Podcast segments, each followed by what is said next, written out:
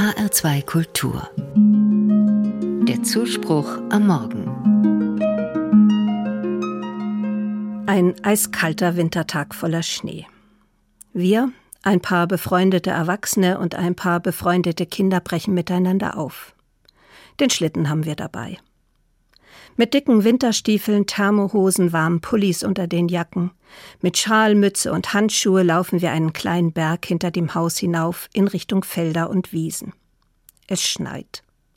So wie man sich Schneien überhaupt nur vorstellen kann. Dichtes Schneegestöber. Es tut sogar ein bisschen weh, wenn die Flocken ins Gesicht wehen, dorthin, wo die kleine Lücke für die Augen ist, zwischen Schal und Mütze. Oben auf dem Hügel weht ein eisiger Wind. Dort verläuft der Weg. Kahle Apfelbäume säumen ihn. Tapfer stapfen wir durch den Schnee, gebückt, um uns zu schützen.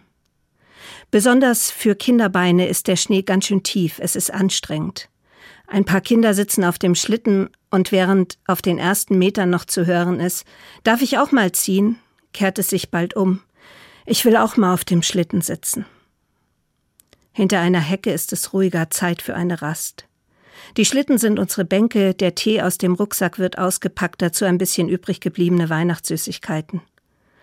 Es ist wie eine Expedition am Nordpol, sagt ein Kind. Absolut, ein Abenteuer sind wir uns einig. Aber wir brauchen etwas, das uns schützt, merken wir, indem wir uns vor dem eisigen Wetter bergen können. Also bauen wir eine große Schneeburg. Sie hat eine dicke Mauer und hält den Wind ab. Aber natürlich, irgendwann ist doch auch allen ziemlich kalt. Und wieder stapfen wir durch die schneebedeckte Landschaft, nichts außer Weiß und ein paar Schemen sind zu sehen. Stundenlang mussten wir laufen, sagen die Kinder später. Ein paar hundert Meter, aber wie in einer anderen Welt, meinen die Erwachsenen. Dann tauchen die Apfelbäume am Rand des Wegs wieder auf. Noch den Berg hinunter und alle sind wieder zu Hause. Dort ist es warm, gemütlich. Es gibt Kaffee und Kakao, warme Füße und schönes Licht. Eine sagt, da draußen war es so kalt und unheimlich in dem Schnee. Auf dem Rückweg war ich richtig froh, als die Apfelbäume zu sehen waren. Richtig geborgen habe ich mich gefühlt, weil ich die Bäume kannte, und dann habe ich auch geglaubt, dass wir nach Hause finden. So ist das mit dem Geborgensein. Man fühlt sich dort geborgen, wo man etwas kennt, wo man ausruhen kann, wo man sicher ist.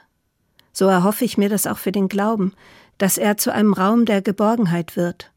Auch dann, wenn das Leben eisig und düster ist. Wahrscheinlich gehört dazu, den Glauben kennenzulernen, in ihn hineinzuwachsen und immer wieder neu Vertrauen zu schöpfen, dass er bergen kann. So stelle ich mir das jedenfalls vor.